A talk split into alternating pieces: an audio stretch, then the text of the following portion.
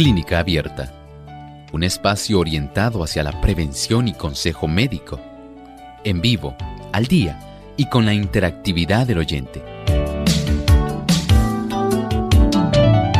Clínica Abierta, poniendo al doctor a su alcance para un diálogo claro y honesto, porque nos importa su bienestar y salud.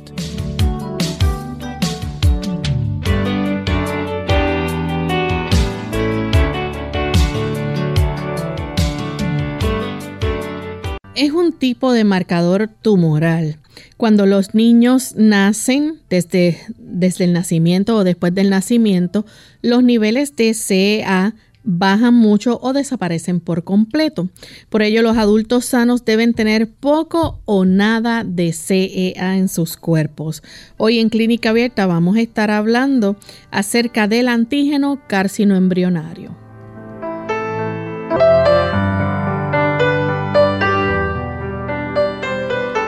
Saludo muy cordial a todos nuestros amigos de Clínica Abierta. Nos sentimos muy contentos de compartir con ustedes en esta edición del día de hoy, esperando que puedan permanecer con nosotros en estos próximos 60 minutos, donde estaremos compartiendo información de salud muy importante y que a todos nos concierne. Así que esperamos que puedan disfrutar de nuestro programa en el día de hoy. Pero antes queremos darle un saludo muy cordial a todos aquellos que ya están sintonizando nuestro programa de Clínica Abierta y que se encuentran conectados a través de las diferentes plataformas. Saludamos a aquellos amigos que nos ven a través del canal local de Salvación TV canal 8.3, a los amigos también que nos ven a través de Lumbrera TV en Facebook y los que nos siguen también a través de el Facebook de Radio Sol 98.3 FM. Nos sentimos contentos de saber que tantas personas a través de estos enlaces pueden también recibir estos programas y poder compartirlos también con sus contactos. Recuerde compartirlo, es muy importante para que otras personas también puedan recibir esta bendición. Vamos entonces también a saludar de forma muy especial a todos aquellos que nos escuchan en el lindo país de Costa Rica. Allá nos sintonizan a través de Radio Lira, así que enviamos un cariñoso saludo a los amigos que nos escuchan en Costa Rica. Y Vamos entonces en esta hora a darle la bienvenida al doctor Elmo Rodríguez. ¿Cómo está en el día de hoy, doctor? Muy bien, ¿y Lorraine? ¿Cómo se Muy bien también. bueno, con mucho gusto saludamos a nuestro equipo técnico y también saludamos a cada uno de ustedes, queridos amigos de Clínica Abierta. Estamos felices de que usted pueda estar enlazado con nosotros en esta hora.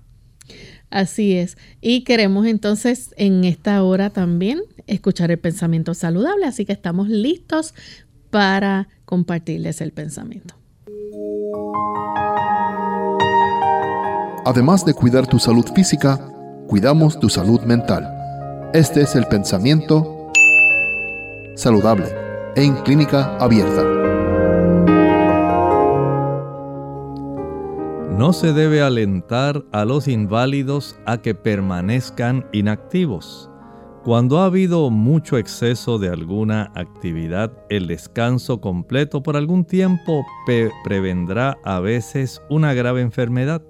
Pero al tratarse de inválidos crónicos, raras veces se impone la suspensión de toda actividad. La actividad física es esencial aún para las personas que están inválidas. Algunos de ellos tienen la oportunidad de poder mover, por ejemplo, sus extremidades superiores.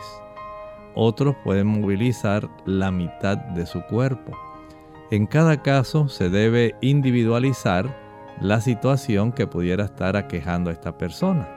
Sin embargo, sí hay que poder adaptar y tratar de que la persona no se sienta inútil, de que no se mantenga en una actitud que piense que por su situación en ese momento de inmovilidad no puede entonces tratar de mover aquellas áreas en las cuales todavía sí tiene la oportunidad de hacer que su cuerpo tenga cierta capacidad de ejercitarse. Sí es muy útil que aún las porciones que tienen esa capacidad se les pueda mantener activas Deseamos que esto pueda colaborar en mantener un buen equilibrio, no solo en el aspecto mental de esta persona inválida, sino que al ejercitarse y sentirse que tiene utilidad, esto puede cambiar su actitud mental, puede ayudar a tener un mejor balance emocional y puede facilitar que pueda ver otros ángulos de la vida, que no sea estar solamente pensando en la difícil situación que enfrenta y en las limitaciones que él tiene que estar enfrentando constantemente. Permitamos que aún las personas inválidas tengan a su bien el poder ejercitarse de alguna manera, aunque sea limitada, pero lograr por un lapso de ejercicio bien dirigido, bien controlado, adecuado y adaptado a la situación, puedan ellos tener ese beneficio extra de poder ayudar en que su organismo tenga un bienestar general mucho mayor que simplemente sentarse a quejar de la triste condición que ellos enfrentan. Gracias al doctor por compartir con nosotros el pensamiento saludable. Vamos entonces a comenzar con nuestro tema en el día de hoy. Y vamos a estar hablando acerca de la prueba de ACE o ACE, como se conoce por sus siglas, y Estamos hablando aquí de el antígeno carcinoembrionario, ¿verdad? Una palabra un poquito compuesta y, y, complicada, pero vamos a estar hablando de lo que es el CEA.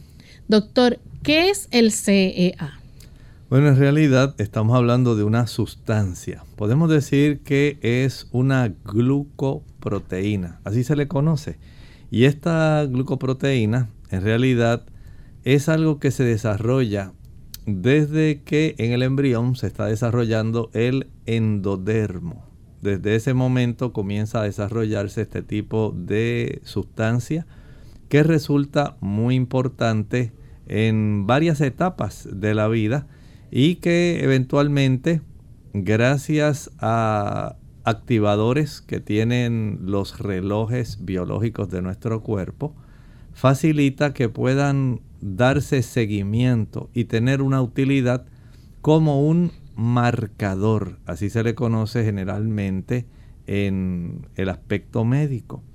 Y este tipo de sustancia, una sustancia química que como dije es una glucoproteína, que generalmente está en la superficie de las células, va a facilitar que en ciertos momentos de la vida, si se desarrollan algunas situaciones que son preocupantes, Piense usted, por ejemplo, en la persona que desarrolla un cáncer de colon, un cáncer de la tiroides, un cáncer de hígado. Este tipo de sustancia facilita el que se le pueda dar un seguimiento adecuado a la persona que está desarrollando y se sospecha que tiene una condición maligna. Doctor, y entonces ¿Cómo deben ser, verdad, estos eh, marcadores tumorales, esas sustancias que, que suelen producir? Miren, en el desarrollo del ser humano, tal como estábamos hablando hace un momento, cuando están esas etapas embrionarias que eventualmente dan lugar al desarrollo del feto y posteriormente al niño que va a nacer, que se está gestando durante ese periodo de tiempo, esos básicamente 40 semanas antes de nacer, este tipo de sustancia básicamente deja de producirse. Y este tipo de sustancia lamentablemente va a comenzar a elevarse o sirve como una medida para poder tener una idea del desarrollo de ciertas situaciones que pudieran ser muy preocupantes en las personas. Mencionamos por decir esas del cáncer de colon, el cáncer de tiroides, puede también ser útil para el cáncer de mama. Pero este tipo de situación va a resultar para ello eh, esencialmente muy útil porque en el adulto básicamente esto debiera ser cero o no exceder de 2.5 nanogramos por mililitro. Una vez se encuentra que la cifra de este tipo de marcador o sustancia química que eh, se eleva sustancialmente ya cuando está en un rango aproximado de 2.9 ya hay una preocupación seria, real, porque se sospecha que se está desarrollando un proceso maligno de varios que vamos a estar considerando en nuestro programa de hoy. Y entonces esto puede hacer, ¿verdad?, que eh, demuestre, ¿verdad?, cuál puede ser el tipo de cáncer. Puede colaborar en eso, en cierta forma. Recuerden que en, este, en estos casos, como en el adulto, básicamente esto debe ser 0 o menos de 2.5, no debe exceder de 2.5. Ya le da al médico una sospecha de que hay varios tipos de células cancerígenas que van a estar facilitando el que se desarrolle esta situación que para nada debe excederse. O sea que ya saber que el nivel sanguíneo de esta sustancia química está excediendo de ese 2.5, comienza a hacer sospechar que algún tipo de cáncer está desarrollándose en una persona o en otros casos que esta sustancia, si ya se ha descubierto que la persona tiene cáncer, puede servir como un barómetro, un marcador para determinar la eficacia del tratamiento que se está llevando a cabo o la recurrencia del el cáncer que la persona habría desarrollado. Hay ciertos tipos de cáncer que eh, muestran ¿verdad? niveles elevados o niveles altos de CEA, pero vamos a hacer nuestra primera pausa y cuando regresemos vamos a hablar entonces de esos tipos de cáncer.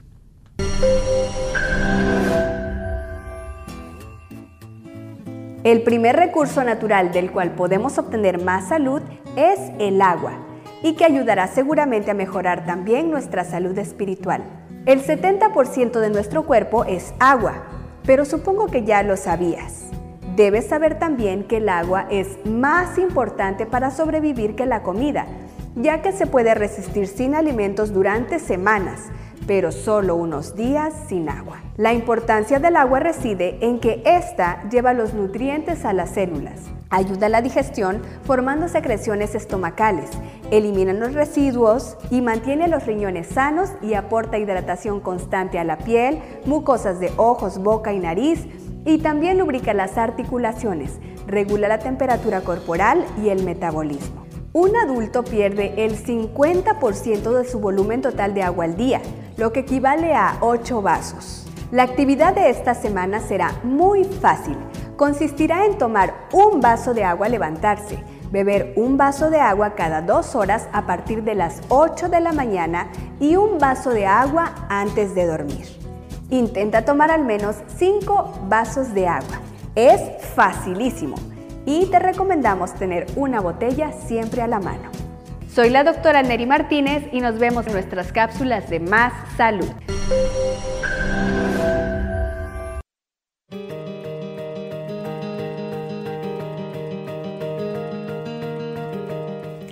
El riesgo de obesidad cuando ninguno de los padres es obesos es del 9%, pero llega al 50% cuando uno de los padres es obesos y hasta el 80% cuando ambos padres son obesos vemos que la genética juega un papel importante, pero hoy en día sabemos a través de la epigenética que lo más determinante no son los genes, sino los hábitos, los que van a desencadenar determinada enfermedad. Y no es diferente en el caso de la obesidad.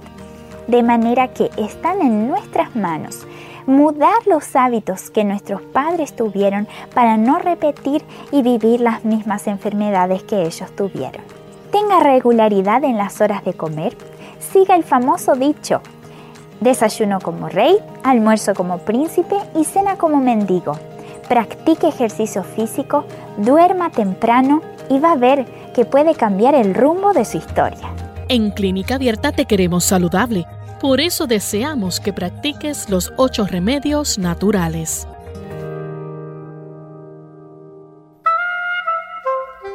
¿Qué tal amigos? Les habla el doctor Elmo Rodríguez Sosa en esta cápsula de salud. En esta ocasión deseamos hablar de una enfermedad que el paciente puede vencer. Claro, usted ya lo sabe. Hablaremos un poco de la diabetes. El consumo de más alimentos naturales que sean ricos en fibra va a desempeñar un papel bien importante al ayudar a estabilizar el nivel de azúcar en la sangre. Cuando se consumen alimentos sin su complemento natural de fibra, el nivel de azúcar puede elevarse en la sangre. Normalmente un aumento de insulina contrarresta ese incremento de azúcar. La gente que consume alimentos refinados, la gente que toma bebidas gaseosas dulces y come entre comidas bocadillos con muchas calorías pero poca fibra, experimenta subidas y bajadas en el nivel de azúcar en la sangre a lo largo de todo el día. Por otra parte, los alimentos con mucha fibra emparejan estas fluctuaciones del azúcar y estabilizan los niveles de energía. El ejercicio físico activo va a producir también una reacción parecida a la de la insulina, digamos en el sentido de que quema con más rapidez el combustible, es decir, el azúcar que está circulando en la sangre y los ácidos grasos. La normalización del peso del cuerpo suele ser suficiente para normalizar el nivel de azúcar. La dieta baja en grasas y alta en fibras influirá en gran medida en este proceso antidiabético como también el ejercicio habitual. El porcentaje de diabéticos en grupos seleccionados ha aumentado constantemente. Por ejemplo, la tasa de diabetes en el grupo de personas de 45 a 54 años ha aumentado de 1% en el 1950 a un 7% al final del siglo, lo que indica un incremento del 700%. ¿Y sabe algo? Usted no tiene que ser de ese grupo en las estadísticas. Usted puede hacer lo que hemos mencionado para que usted sea excluido y salga de las estadísticas precisamente del porcentaje de diabéticos. Que el Señor le ayude y tome usted en cuenta estos consejos.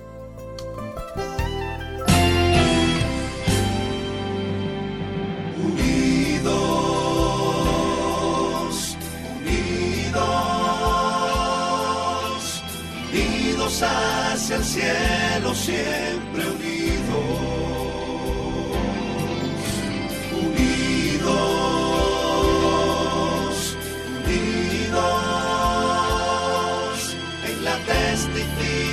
De la verdad,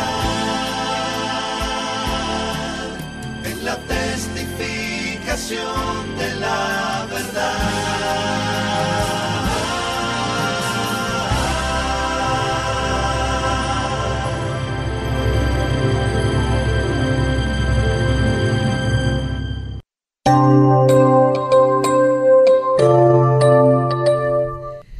Ya estamos de vuelta en Clínica Abierta, amigos, y hoy estamos compartiendo con ustedes acerca de la prueba de ACE, que es el antígeno carcinoembrionario. Doctor, antes de la pausa estábamos compartiendo con nuestros amigos sobre los tipos de cáncer que pueden entonces causar niveles altos de CEA y aquí estamos hablando de cánceres que son bastante eh, peligrosos, ¿no? Así es, podríamos pensar si vamos de arriba hacia abajo. Podemos pensar en el cáncer de tiroides. Ahí tenemos uno. Las personas también o las damas que desarrollan cáncer de mama. Ahí tenemos otro. Cáncer pulmonar. Ahí tenemos otro. Ya si vamos bajando al área del abdomen, tenemos cáncer del hígado, cáncer del páncreas, y tenemos que recordar que es muy importante para el cáncer del colon y esa región donde tenemos también el colon y el recto. El, de ovario. El de ovario también y el de próstata, llegando ya a las partes más bajas, ¿verdad?, de nuestro abdomen. O sea que si ustedes notan, son estas áreas muy importantes cuando dentro del ser humano, especialmente en esa época embrionaria, se desarrolla el endodermo. Esto tiene mucho que ver con el desarrollo de este tipo de situación.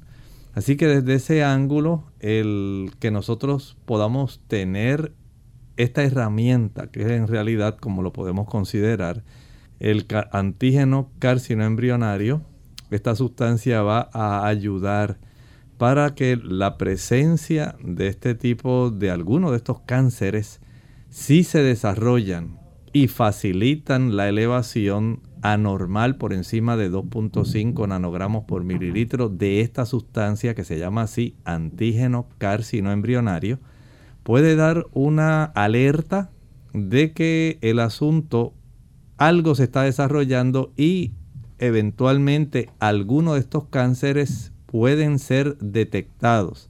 Claro, no siempre quiere decir que usted tiene alguno de estos tipos de cáncer, pero la probabilidad de que alguno de estos cánceres exista es mucho más alta a consecuencia de la elevación de esta sustancia. Y estamos hablando de una prueba que puede ayudar a saber entonces cómo es ese tipo de cáncer y el, tratamiento que la persona va a necesitar. Exactamente, sí. Es una prueba que ayuda a tener eh, una mayor precisión respecto a la probabilidad del cáncer que una persona puede estar desarrollando. Y en el caso de que ya se haya diagnosticado un cáncer, entonces precisar cómo la recuperación se está desarrollando. Así que tenemos este tipo de situación donde puede tener una doble utilidad, no solamente diagnóstica, sino también en cuanto a la terapéutica en sí, cómo puede ayudar. Eh, ¿Para qué no se utiliza entonces la prueba de CEA? En realidad no podemos decir que se utiliza para detectar alguno de estos tipos de cáncer eh, porque Usualmente ocurren por lo menos unas situaciones que pudieran resultar preocupantes para las personas.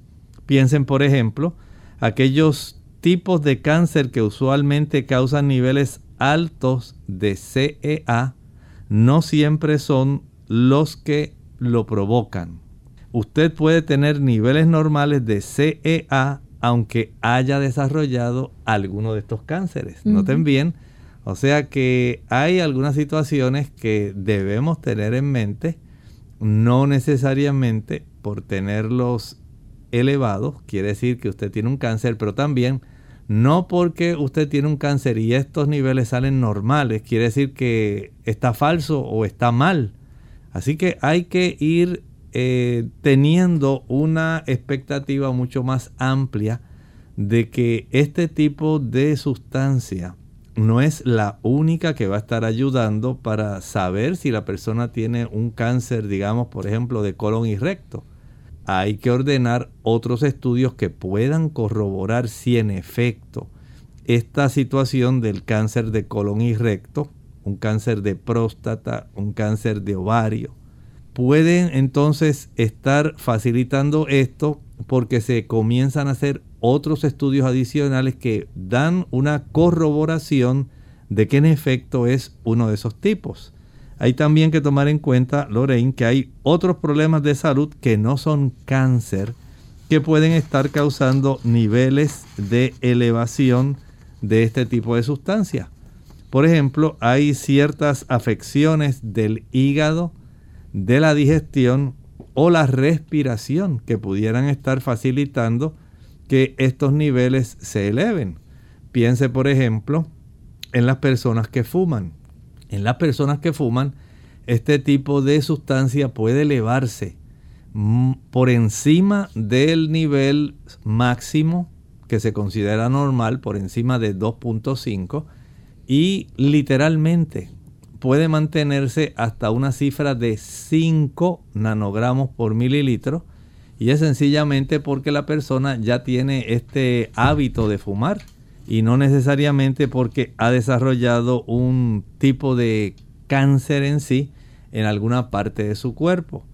En ese aspecto pues tenemos que considerar esto. Pudieran tener niveles normales la persona, pero tener el cáncer de alguno de estos que mencionamos, de tiroides, de mama, de pulmón, de hígado, de páncreas, de colon, de recto, de próstata, de ovario y tenerlos normales. Por otro lado, pudieran estar elevados, pero pudieran no tener algún tipo de cáncer. Por eso es que es tan solo una herramienta que no es más bien para nosotros decir, ah, salió alto, pues eso quiere decir que tiene un cáncer. En realidad no. hay que comenzar a utilizar herramientas adicionales para nosotros corroborar qué es lo que está ocurriendo dentro de la persona. ¿Y esto se hace a través de una prueba de sangre? Sí, es una prueba sencilla que puede obtenerse eh, con un poco de sangre venosa, así como cuando usted se hace un hemograma. Usted alcanza mediante unos poquitos ¿verdad? de mililitros de sangre, se puede obtener esa información general. Así ocurre con el antígeno carcinoembrionario, pero hay personas que, por ejemplo, también se puede obtener del líquido cefalorraquídeo. Algunas personas lo, lo pueden analizar también del líquido acítico que a veces se puede estar conteniendo en el abdomen o también se puede obtener del tórax.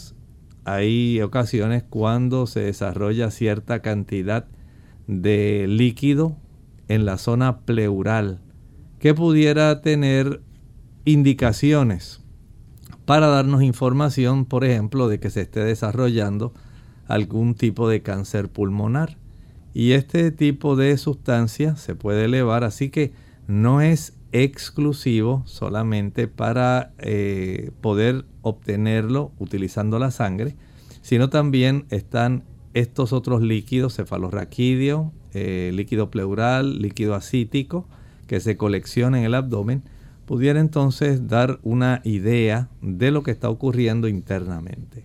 Vamos a hacer nuestra segunda pausa y cuando regresemos vamos a continuar hablando más sobre esta interesante prueba. No se vayan. El envejecimiento como una enfermedad, segunda parte. Hola, les habla Gaby Zabalúa Godard en la edición de hoy de Segunda Juventud en la Radio, auspiciada por AARP. En el segmento anterior hablamos de las diferentes teorías que intentan dar respuestas a por qué envejecemos, pero la manera más específica comentábamos sobre quienes aseguran que la vejez es una enfermedad que se inicia a los 25 años, pero que a tiempo puede ser tratada. En las diferentes edades, por ejemplo, entre los 35 y los 45 años, ellos comentan que una buena porción de nuestra proteína celular ya ha sido dañada y factores externos como contaminación, estrés y malos hábitos alimenticios. Entre los 45 y 55, la mayoría de las personas empiezan a presentar signos de la edad, comúnmente aceptados como una parte natural del proceso de envejecimiento. Y después de los 55, muy pocas personas estarán libres de enfermedades relacionadas con la vejez. Según estudios, el 60% de la longevidad está relacionada con nuestro estilo de vida mientras que el 30% restante con nuestros genes. Como el porcentaje más alto se relaciona con un área totalmente controlable, como nuestro estilo de vida, la medicina antiedad se enfoca principalmente en cinco áreas: dieta, ejercicio físico, nutrición suplementaria, tratamientos hormonales y reducción del estrés. El patrocinio de AARP hace posible nuestro programa. Para más información, visite www.aarpsegundajuventud.org. ¿Pero por qué debo hacerme un examen de detección para el cáncer colorectal? No tengo síntomas. El cáncer colorectal no siempre causa síntomas. Pero solo tengo 53 años. Se recomiendan exámenes de detección comenzando a los 50 años. Pero el examen de detección... Hay varios tipos de exámenes. Hable con su médico. Me hice un examen de detección. Descubrieron pólipos, pero los eliminaron antes de que se convirtieran en cáncer. No hay excusas. Los exámenes de detección salvan vidas. Epilepsia en la edad adulta. Hola, soy Gaby Zabalúa Godard en la edición de hoy de Segunda Juventud en la Radio, auspiciada por AARP. A pesar de que la epilepsia normalmente se asocia con los jóvenes y niños, recientes estudios demuestran un sorprendente incremento de esta enfermedad en los adultos mayores. La epilepsia es un desorden neurológico crónico caracterizado por recurrentes convulsiones e infaliblemente afecta a nuestro consciente, movimiento y las sensaciones. Diagnosticar la enfermedad en personas de edad avanzada puede ser complicado, especialmente porque los síntomas de ligeras convulsiones, miradas al vacío o periodos de confusión pueden ser atribuidos a la edad. Por desgracia, la epilepsia es frecuentemente mal diagnosticada y lo que es peor, puede pasar sin tratamiento.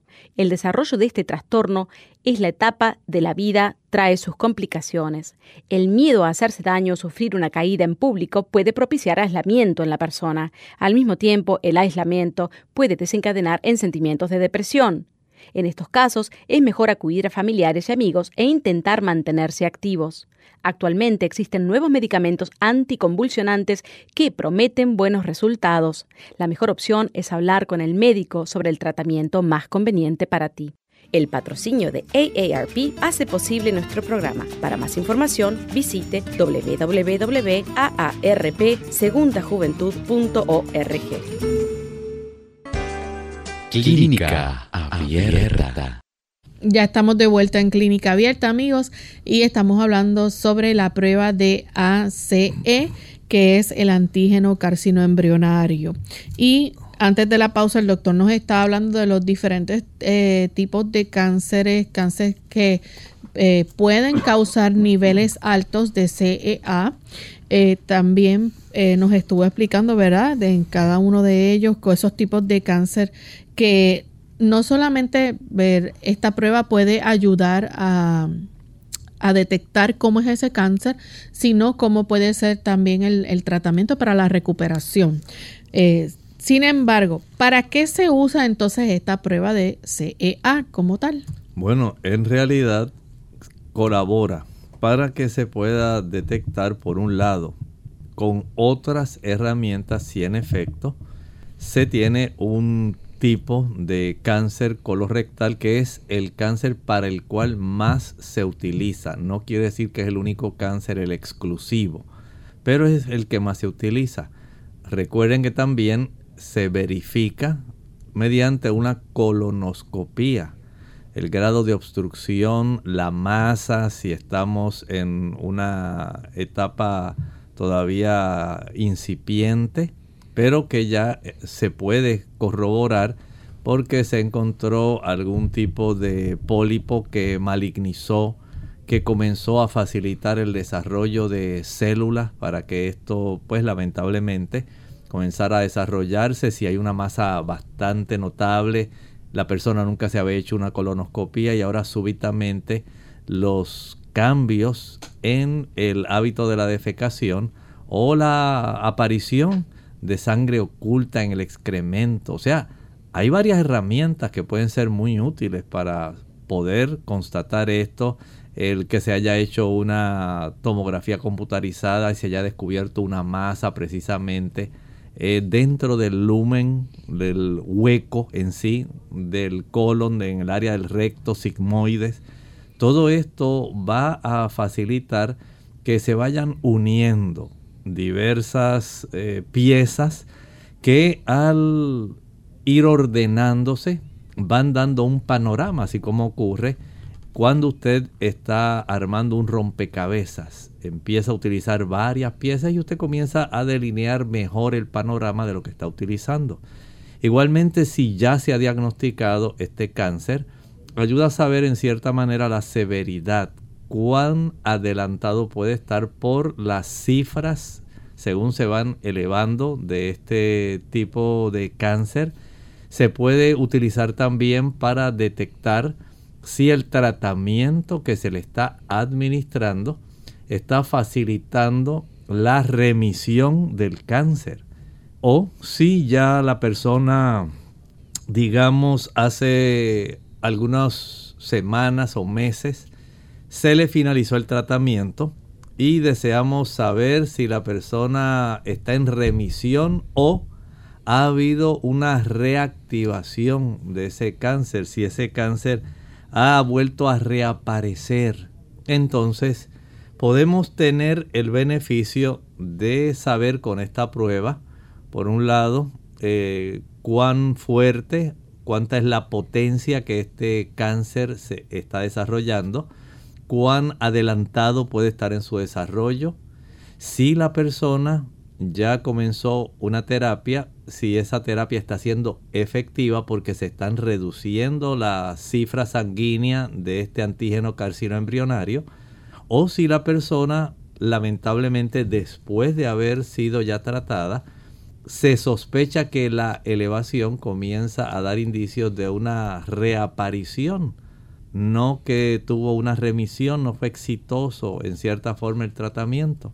Así que esta herramienta es muy útil desde esos ángulos que estamos aquí hablando en esta hora. ¿Por qué se necesita entonces una prueba de ACE? Bueno, se necesita, número uno, para saber qué tan serio es el cáncer que una persona está desarrollando. Ayuda también para tomar las decisiones respecto al tratamiento. ¿Qué el médico va a hacer? ¿Prefiere utilizar solamente alguna radioterapia para encoger porque está en un tamaño que puede fácilmente eh, facilitar que se pueda achicar para eventualmente someter a la persona a una resección de esa zona, a una resección quirúrgica de la zona del recto. ¿Qué tipo de camino, qué tipo de protocolo, por dónde el médico va a ir para facilitar que esta persona pueda básicamente deshacerse de ese cáncer? Esta prueba ayuda en ese aspecto. También ayuda para hacer un efecto comparativo. ¿Qué niveles tenía la persona antes del tratamiento y qué niveles tiene la persona posterior al tratamiento? Y esto le da al oncólogo una idea bastante precisa de la efectividad de la modalidad que se decidió utilizar para ayudar en el caso. Recuerden que estamos tomando más específicamente el cáncer de colon y recto, pero también dijimos sirve para cáncer de la tiroides, sirve también para cáncer pulmonar, para cáncer del hígado, cáncer del páncreas, sirve para el cáncer de próstata y el cáncer de ovarios.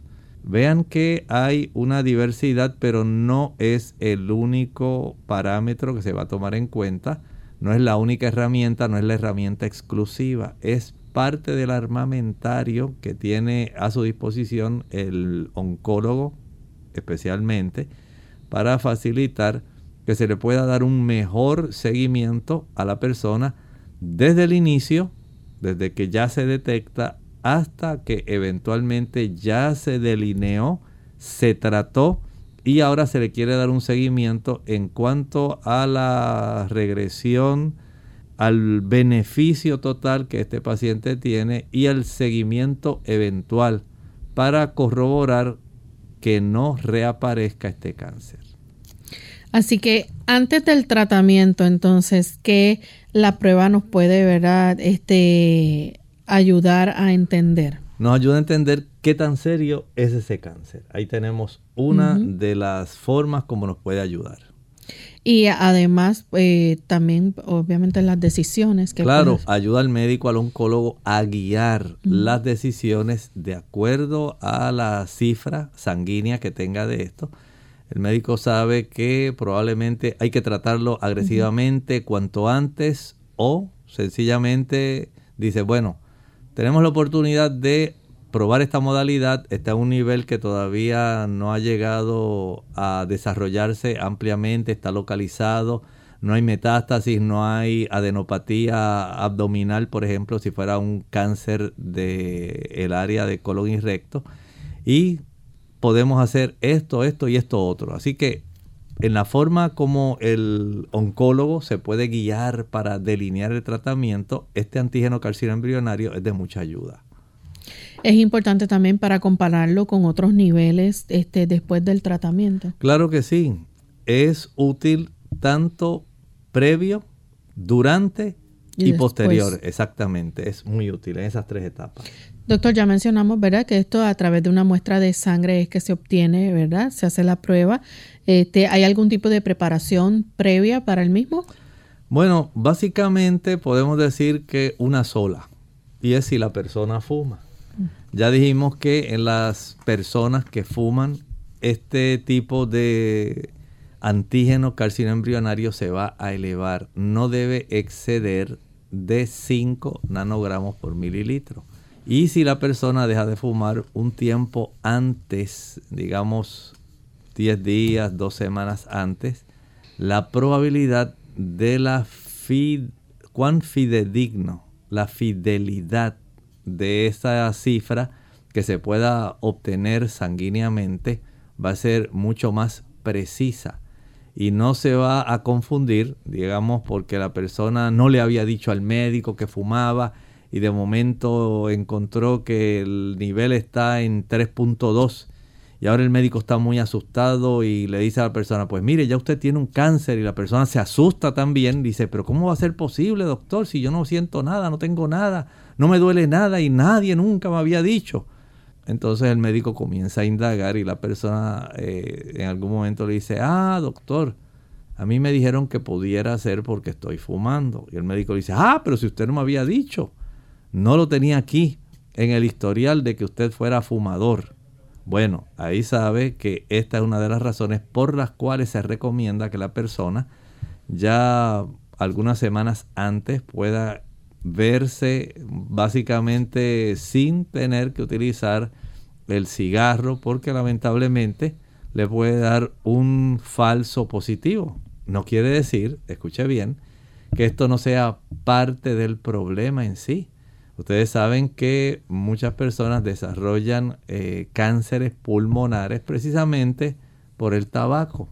Así que hay un tipo de inducción que a largo plazo, aunque la persona diga, pues yo siempre lo tengo alto porque yo he sido fumador y que todavía me doy mi cigarrillo y trato de no hacerlo, pero usted sabe, esto es un hábito que ya yo tengo y a mí siempre me sale alto.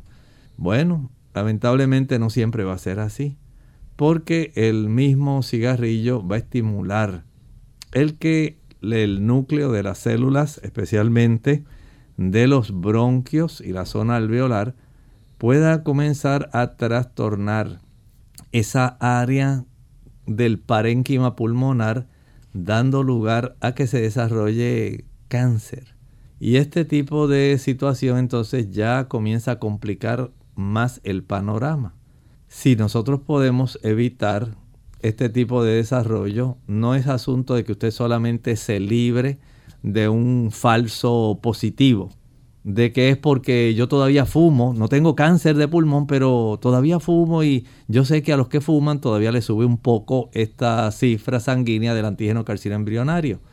Vamos a evitarnos ese problema, porque aun cuando sí pudiera ser un falso positivo, pero ¿qué tal si en ese proceso donde usted está dormido en los laureles de que es solamente porque usted fuma, en realidad comenzara a desarrollarse un cáncer de pulmón y ahora ya el asunto no es porque usted tan solo tiene el hábito de fumar, sino porque en realidad ya empezó a desarrollar un tipo de cáncer pulmonar que le está dando ahora indicios de que usted está en un proceso difícil, en una etapa de su vida donde usted tiene que hacer serias decisiones.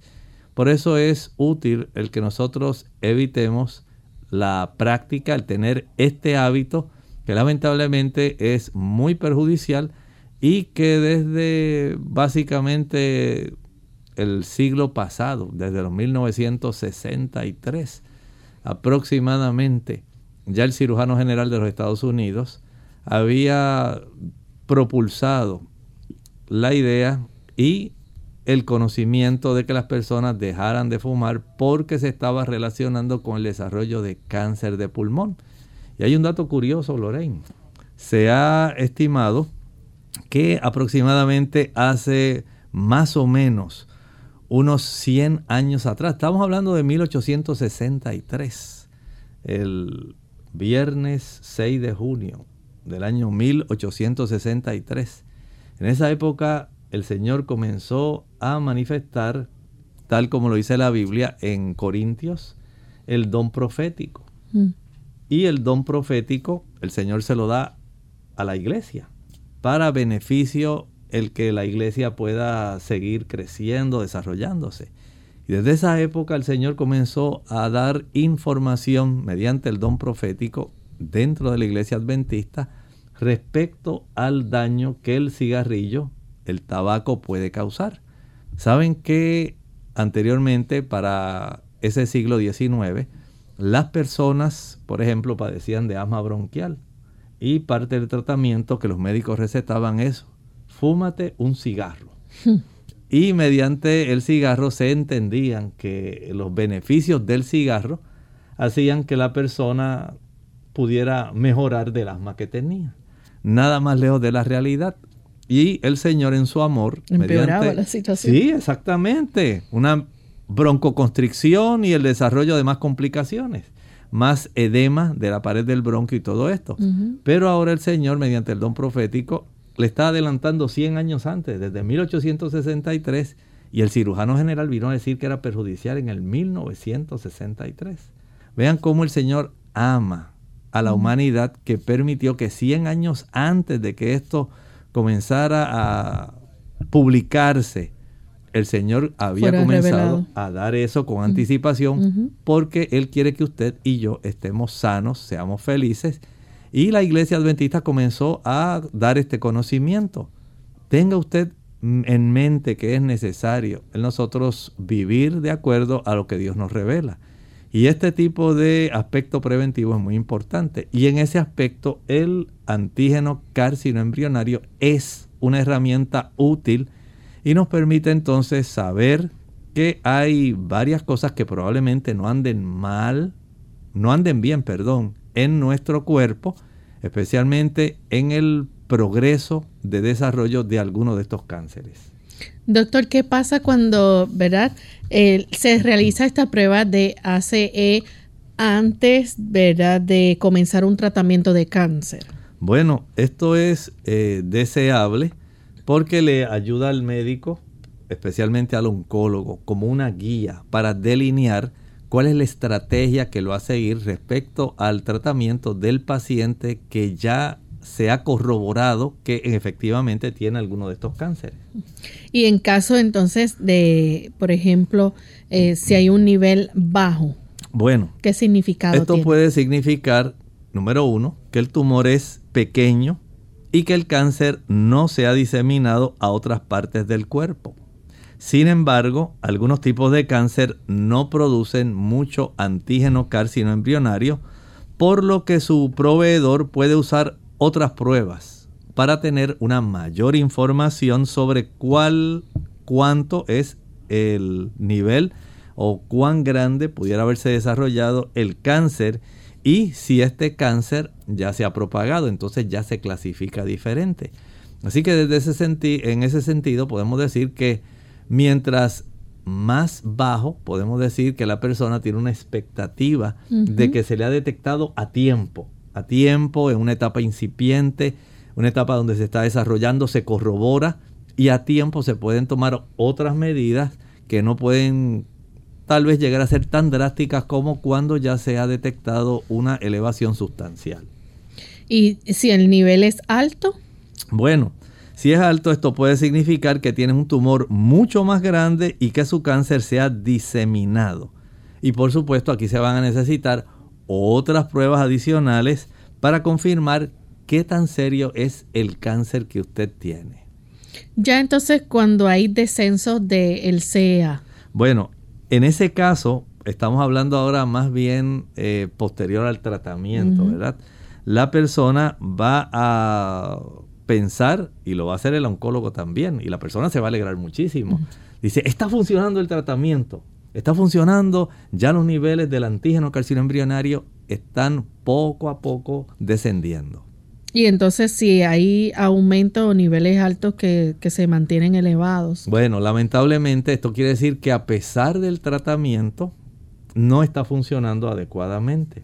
Y esta cifra que se está elevando, entonces la persona va a significar, por ejemplo, si se hizo una cirugía en esa área del colon o el recto y se está elevando, es probable que no haya ocurrido una resección total de la masa cancerígena. O sea que el médico sacó cierta porción hasta donde él pudo ver, hasta donde el cuerpo le permitió, porque a veces no es tan fácil por la ubicación del cáncer.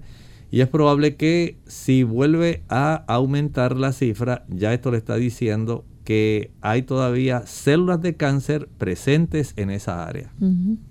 Así que, y entonces en el caso de que, por ejemplo, hubieran algunos tipos de descensos después del tratamiento seguido ya entonces de aumentos. Bueno, eso quiere decir que ha vuelto a reaparecer, ha regresado. Y, generalmente pues no es el deseo ni del oncólogo y mucho menos del paciente que pueda estar en esta situación. Así que veamos la utilidad que esta herramienta tiene para nosotros. Esta sustancia, el antígeno carcinoembrionario, es muy útil junto con otras herramientas, tanto en el aspecto de la detección, en el aspecto del tratamiento y en el aspecto de la evaluación post-tratamiento. ¿Algo más, doctor, que se deba saber entonces acerca de esta prueba de ACE? Bueno, en realidad nosotros tenemos que entender que es tan solo un mecanismo del cual nosotros proveemos y tal como dijimos, no se debe tomar ella sola como un método diagnóstico. Hay personas que pueden tener niveles de CEA elevados y no tienen cáncer. Y puede ser personas que tengan el cáncer pero no tengan los niveles de CEA elevados. Este antígeno carcino embrionario es un método de ayuda, pero no se puede utilizar aisladamente, no es solo para que usted entonces diga, ay, ya me salió un cáncer, ahora sí, ¿qué va a ser de mí? Cuando usted todavía no se ha podido corroborar, pero sigue siendo una gran herramienta de utilidad como método en general pre-tratamiento, durante el tratamiento y post-tratamiento. Bien. Bueno, bueno, ya para finalizar, doctor, ¿qué consejo entonces podemos dar a nuestros amigos que quizás pudieran estar ahora mismo eh, sometidos a algún tipo de tratamiento eh, sobre el cáncer o eh, tenga alguna sospecha y esté en evaluación? Bueno, siempre recomendamos que usted anualmente pueda hacer ese tipo de revisión anual en términos generales la sangre oculta ayuda indirectamente para saber o sospechar que está desarrollándose algún cáncer, especialmente en el área del colon. Esto ayuda para que el médico entonces, si usted no se ha hecho la colonoscopia o se la hizo hace dos o tres años, después proceda a hacerla. Este cáncer es de los más comunes, básicamente el segundo más común, tanto dentro del ámbito masculino como en el ámbito femenino. Y la herramienta del antígeno carcino embrionario ayuda para que junto con otras pruebas se pueda ir armonizando y configurando el diagnóstico que usted pudiera estar desarrollando. Revísese anualmente. Es importante hacerse algunas pruebas para detectar la aparición a tiempo, como ocurre con el mamograma, el ultrasonido mamario, el ultrasonido prostático, el antígeno específico de la próstata, son algunos tipos de herramientas útiles que tenemos como población a nuestra disposición para poder a tiempo observar cómo algunos cambios raros que puedan estar desarrollándose en nuestro cuerpo pudieran ser indicadores para entonces recurrir y necesitar hacerse algunos estudios. Bien, ya hemos llegado al final de nuestro programa. Agradecemos a todos por la sintonía. Queremos invitarles a que mañana nuevamente nos acompañen a la misma hora. Vamos a tener nuestro segmento de preguntas donde usted puede hacer su consulta. Pero antes de finalizar, queremos dejar con ustedes este pensamiento para meditar. En el libro de Apocalipsis capítulo 17 y el versículo 12 nos dice allí, y los diez cuernos que has visto son diez reyes que aún no han recibido reino pero por una hora recibirán autoridad como reyes juntamente con la bestia. A lo largo del tiempo hay situaciones donde la historia se repite.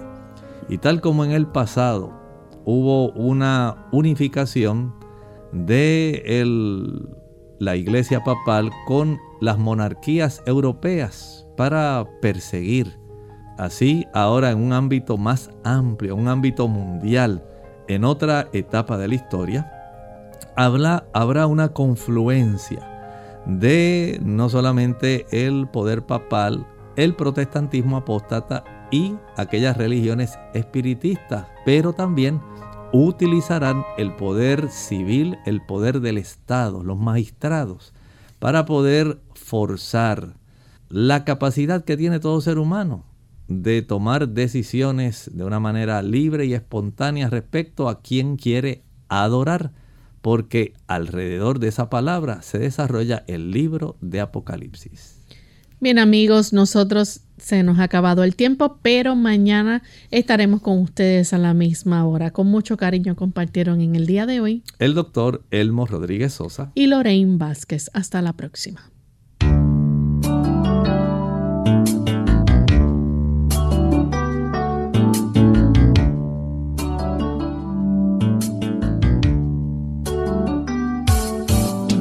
Clínica abierta.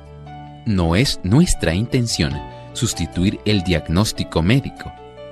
Antes de poner en práctica cualquier consejo brindado en este programa, usted debe consultar con su médico. Hasta la próxima.